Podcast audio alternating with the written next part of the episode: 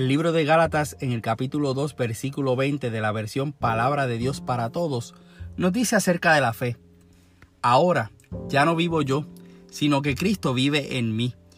Y mientras vivo en este cuerpo, vivo por fe en el Hijo de Dios, quien me amó y entregó su vida para salvarme. Así que vive con confianza, vive con certeza. Si Cristo vive en ti, no tienes por qué temer, pues su perfecto amor echa fuera el temor. Dios te bendiga. Él es bueno en todo tiempo y todo el tiempo. Gracias por permitirme hablarte nuevamente. Durante 12 años entre el 2000 y el 2012, estuve directamente relacionado a la industria farmacéutica como propagandista médico. Sí, aquellos que llegaban a las oficinas médicas a colarse a los turnos de los pacientes. Pero siempre llevábamos información relevante al médico y dejábamos las muestras de los medicamentos. Eso no me hace a mí un experto, mucho menos una voz de autoridad con relación al tema del coronavirus. Pero sí quiero mencionarte que desde el 2002 han habido por lo menos siete virus de atención mundial, incluyendo el reciente coronavirus. O sea, parece que aproximadamente cada dos años y medio sale uno que nos llama a la atención. Pero en este caso particular, este virus ha ido a otros niveles por el poder de propagación que ha tenido a nivel global.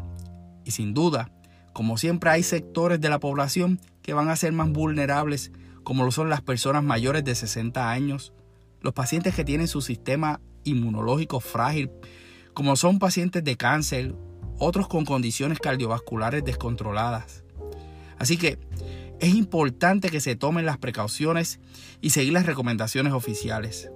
Sin embargo, no podemos perder una perspectiva y es que los medios de comunicación y las redes sociales en los últimos 18 años han evolucionado a unos niveles que, en lugar de informar, lo que se ha creado es confusión colectiva en cuanto a qué información es válida y cuál es simplemente información con el fin de generar distracción o histeria. Habiendo dicho eso, y de nuevo, siendo responsable ante este virus, tenemos que ser prudentes con la manera en la que se lava uno las manos, tosemos o estornudamos, hacerlo de la forma correcta y seguir en obediencia las recientes decisiones que nos mantendrán en un toque de queda nacional por los próximos 14 días. Yo siento en mi corazón que no podemos perder la perspectiva también de que, además del impacto económico que estos asuntos de salud pública traen, hay un lado espiritual que no podemos perder la oportunidad para ver la mano de Dios en medio de todo esto. Al comienzo de este 2020 se anunció que este sería un año histórico a nivel de evangelismo en el planeta. La iglesia a nivel mundial se estará uniendo en un solo esfuerzo, como un solo cuerpo, con el fin de llevar el mensaje de salvación del Evangelio como nunca antes. El trabajo de evangelizar no recaerá más en un ministerio o un grupo de gente que evangeliza. Tendremos la oportunidad de ser preparados para que cada uno de nosotros asuma la responsabilidad de la manera correcta y que hagamos nuestra parte en la encomienda que nos fue dada en Marcos 16:15 en la nueva traducción viviente, como dice, vayan por todo el mundo y prediquen la buena noticia a todos. El momento llegará donde tendremos las herramientas para salir a la calle a buscar las vidas a conversión y también de dejarles saber a los apartados que la oportunidad de regresar a los caminos del Señor no se ha cerrado. Ahora, gracias al coronavirus, tenemos una oportunidad de usar este tiempo de recogimiento en el hogar para comenzar con los tuyos.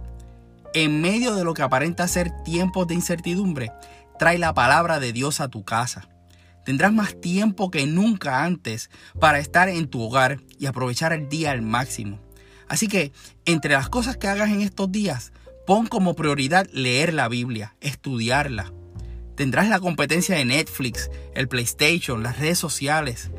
Pero creo firmemente que en los planes del Señor para este momento histórico no está detenernos a mirar qué pasa o a estar distraídos, sino que como cristianos hay acciones que tenemos que tomar si queremos ver resultados de bien en la vida espiritual de nosotros, de nuestras familias y de nuestra tierra.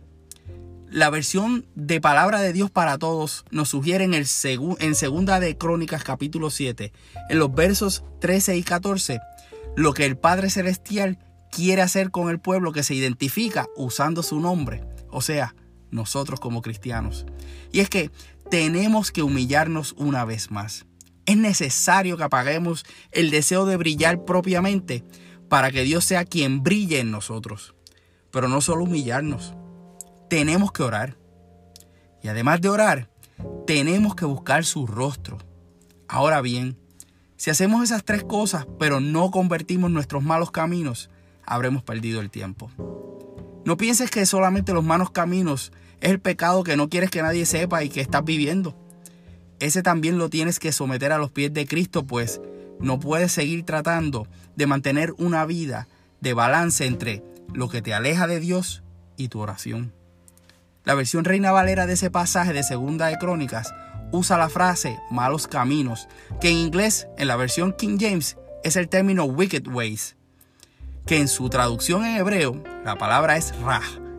Y te aclaro que no soy experto en ese idioma, pero busqué su definición en el diccionario Strong y es la 7451. Entre sus significados está dolor, descontento, sufrimiento, tristeza, infelicidad, dificultades. Así que te invito en este momento a que aproveches este tiempo y si estás viviendo con el dolor del pasado, si estás descontento de tu presente o vives preocupado por la incertidumbre de tu futuro, convierte esos malos caminos al Señor. La tristeza e infelicidad que llevas sobre tus hombros, tráela delante de los pies de Cristo y al salir de su presencia llévate contigo su gozo. Las dificultades de este tiempo te tienen ansioso. Pon esas ansiedades ante la cruz del Calvario y verás cómo Cristo las convierte en tiempo de paz para ti y los tuyos. Es vital que para ser escuchados desde el cielo, ser perdonados de nuestros pecados y que se restaure el bienestar del país y del mundo, comiences por aceptar la invitación que Dios te hace hoy. Convierte tus caminos. Durante las próximas semanas es importante que te mantengas pendiente de las redes sociales de nuestra iglesia en Facebook, Instagram, Twitter y también en la página de internet iglesiaamec.org para que estés informado a los cambios de la programación de la vida de la iglesia en los próximos días. Esto por motivo del toque de queda aquí en Puerto Rico.